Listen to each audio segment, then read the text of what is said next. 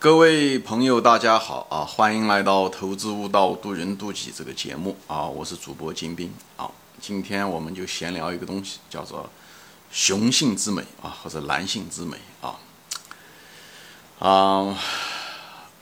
你看，你经常去一些博物馆吧啊，无论是大英博物馆，或者是去呃罗浮宫啊，或者是纽约的这个大都会博物馆。嗯，常常你能看到一些雕像啊，那些呃古罗马时期啊，或者是古希腊时期的那些人体的雕像啊，大多数以男人为主啊，就是无论是古希腊那些宙斯的这个神像也好，还是啊就是思想者吧啊等等的男性的这个雕像，你看更很多都是表描述男性的时候，这种表达出这种男性之美啊，大卫啊也好。哎，它都显示出更多的显显示出一种力量啊，肌肉啊，这种传统的男性之美的标志，这流传了几千年，不论是哪一个文化，它还是基本上表达的这种呃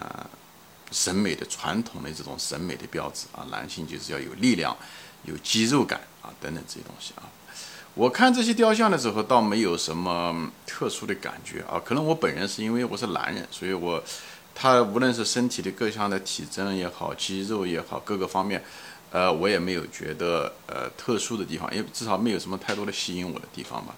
啊，我就不知道女人是怎么样的看待这个男人的这个雕像。这个，我相信在女人心目中，她对男性的这种欣赏，跟我们可能是完全不一样。作为男人来讲，可能是差别很大啊。反正，嗯，反正我在博物馆的时候，我看的时候，我基本上这些呃大概看一下就可以了啊。但是女人的看，比方说维纳斯像。我可能更感兴趣一些啊，就是，嗯，更感兴趣。所以就是，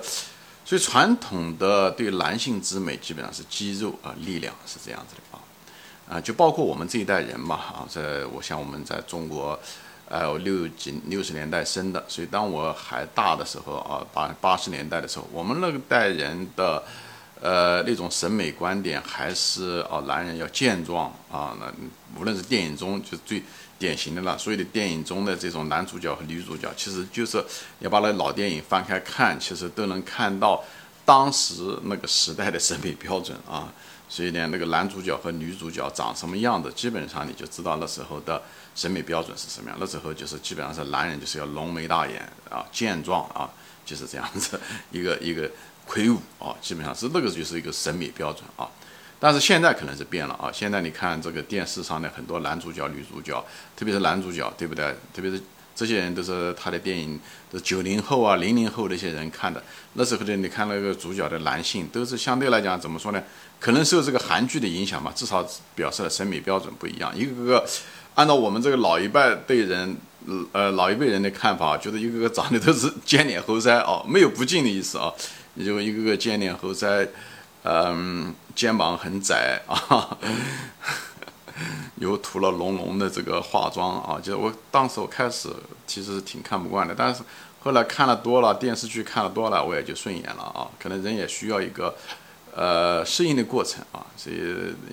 我觉得一个个好像都是发育不是很健全，肩很窄，以后颈子很细啊，胸也很平，就是那种感觉，更像个女人啊，更像个中性化的一个人嘛啊。当时我也看不出来美在哪里啊。我真的看不出来，我也不知道，呃，在女人眼中，就是现在年轻的女孩子眼中，呃，她为什么欣赏这种？就是我对于这些东西很好奇，我对我不知道的人，他们的心理过程，无论是呃，对吧？我们是老一代人，对年轻人的想法，呃，很好奇。还有一个就是对我是个男人，我就是对女人心里面的过程，我都很好奇。我就是对于任何一个我不熟悉的人和环境，我一个天生的好奇，我就知道。他们是很显然，这些男男孩子更多的是啊，就是男性化，就是按我们的标准，不是那种健壮、浓眉大眼，他们是更多的还是更温柔啊，更更像是一个同伴一样的。我就不知道这是什么一个原因，我也在思考啊，是什么原因？就是人对嗯这个世界对男人的那种审美标准发现了这么大的一个差异的变化啊！我在想，可能是跟什么有关系呢？可能是跟我们现在文明再也不需要。男人去做体力活了啊，就是一个女人以前的时候，一个女人生孩子啊，她需要男人体力好，能种田啊，能打猎啊，所以这个男人的肌肉要发达，他荷尔蒙要充沛，他肌肉要发达，所以他需要一个浓眉大眼、汗腺比较丰富、肌肉比较高大啊，能保护他们以后呢，能够做体力活，能打猎，能获取食物。这可能造一个实用的观点啊。但是现代文明社会的时候，对男人这方面的体力要求越来越嗯不重要了，他也不需要男人去打猎了，对吧？男人只要能够工作，能够敲键盘，对不对？能够赚钱就好，就是剩下来的活嘛，那体力活都可以外包出去啊。无论是抬煤气罐也好，抬家具也好，对不对？体力活，登山轮车也好，运输也好，你都交钱，人家可就可以帮你做了。所以这时候对男人可能这体力方面的要求就是很低了啊。只要男人能够赚钱啊，你能够嗯，就像敲键盘就可以了啊。所以可能就这方面就没有什么要求了。所以这种服务外包吧。最后体力的外包，最后对男人这方面体力的需求也不是那么大，所以呢，我认为任何一个存在的东西都是合理的啊。所以当初的时候，嗯，崇尚那种美，就是美就是一种价值观，对不对？崇尚那种力量、体力那种东西，那么这种需求如果没有的时候，那么那个美也就不存在了。我是这么样的推理的啊，所以我这可能跟文明社会的往前推进。对男人的体力的要求越来越低了啊！这你的丈夫不需要一个是一个很高大的一个人，你丈夫只要哎是一个身体矮小但是却能挣钱的一个马龙就可以啊！我 在开玩笑啊，我本人就是曾经就是一个马龙啊。所以呢，我就在这个又引发了我一个思考，我说男人和女人之间的这种感情，就是夫妻之间的这种感情，到底是个什么呢？就是，嗯。到底是个什么？是一个性之间的一个吸引呢，还是一种陪伴啊？是一种同伴之间的一种陪伴？我在想，可能两者都有啊，可能两者都有。嗯，中文说过嘛，就是少年夫妻老来伴，讲的也是这个。当你荷尔蒙比较充沛的时候，当你年纪轻的时候，可能性的异性的吸引可能更重要啊。当你老的时候，可能之间的相伴啊陪伴可能显得更重要。这个东西可能，呃，夫妻之间的，嗯，男人和女人之间的这种吸引，可能这两者都有，一个是性的互相吸引，另外一方面呢，也是，呃，相伴吧，啊，那种陪伴可能更重要啊。就是，其实人们也做过一个研究啊，就是一个女人，她那个，她一个女人就是，呃，比方说她一个月经周期啊，她在月经周期的时候，不同的时段。他对男人的这个审美观念也不一样啊。当他，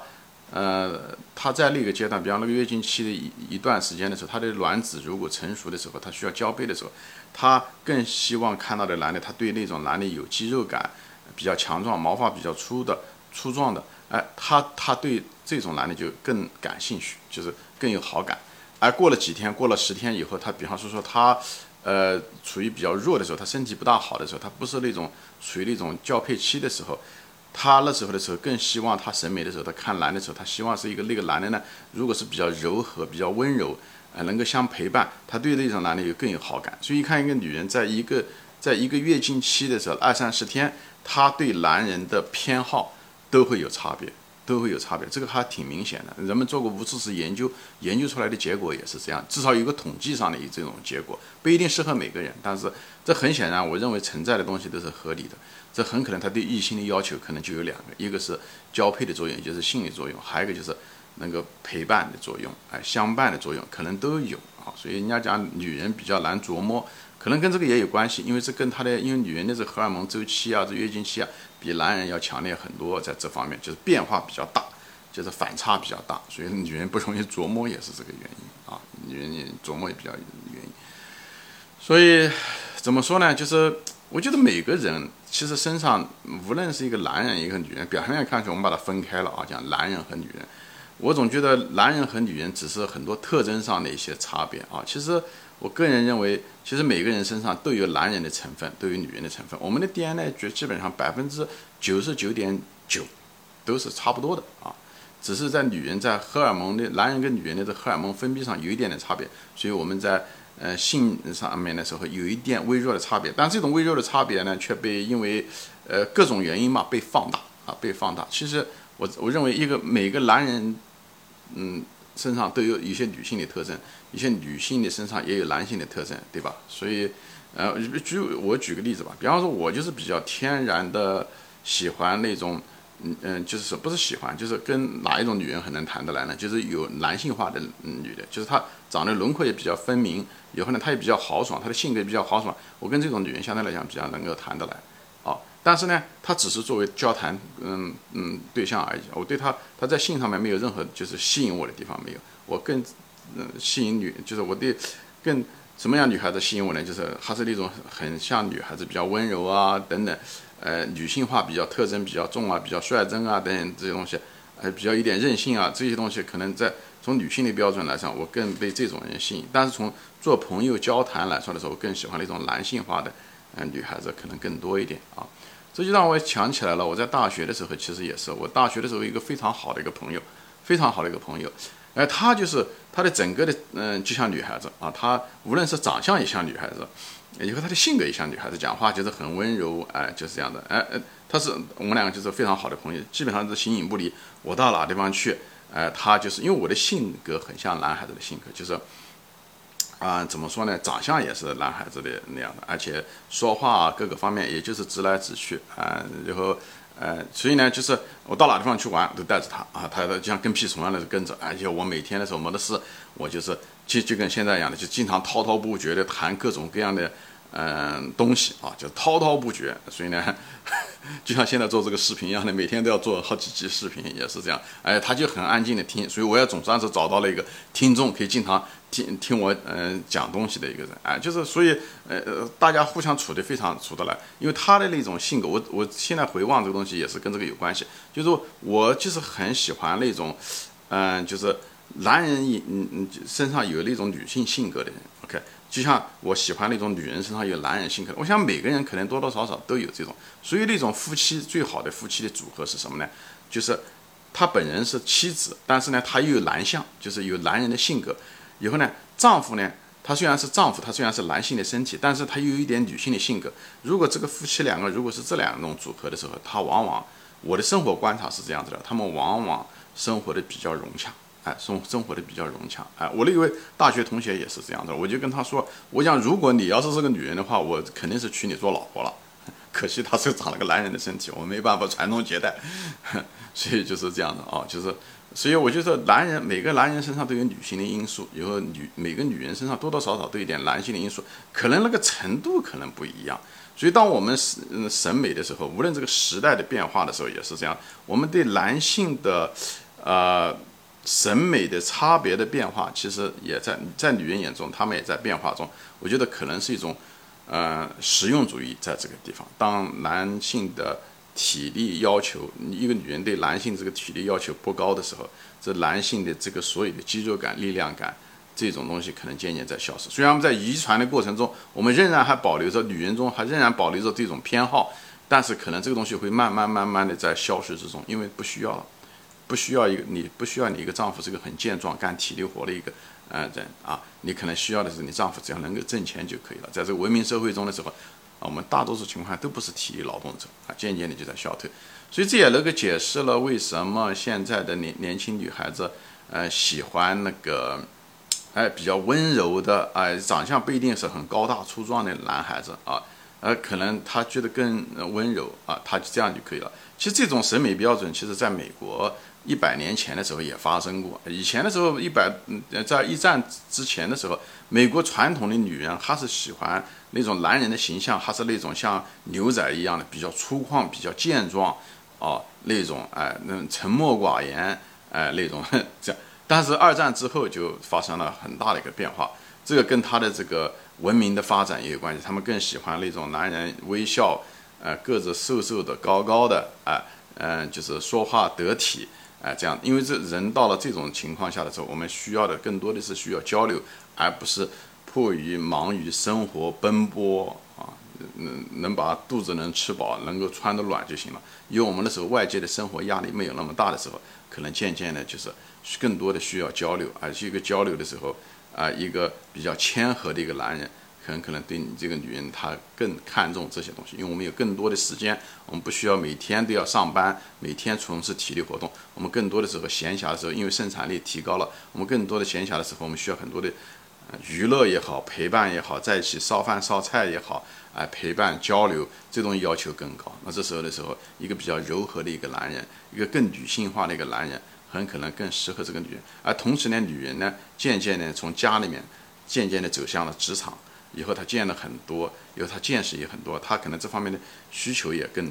嗯旺盛，就是交流的需求。而且女人呢，更有那种男人的那种特征在里面。好，这所以这也就是不奇怪，就是这个社会变得更加的中性化，不无论是服装也好，各个方面也好，啊，女人的衣服渐渐的有一点男性化，而男性的衣服呢，渐渐的有点女性化，啊，我不知道将来是不是这个世界的审美是有一个周期，以后将来若干年以后又回到了喜欢男人的健壮，就像服装的流行一样的，啊，过了几十年以后，那个五六十年前流行的服装 又回来了一样，这可能人需要，因为环境在变。自然环境在变，呃，挑战也嗯在变，所以呢，可能人的审美标准也在变化之中。好，我就在这地方分享我对生活的观察啊，分享我对生活的一些感受啊，我的观点不一定对啊，但是这就是我对这个男性的审美标准的一个变化，就提供了他后面的一些我认为的一些逻辑和原因啊。大家有兴趣的，因为这是一个很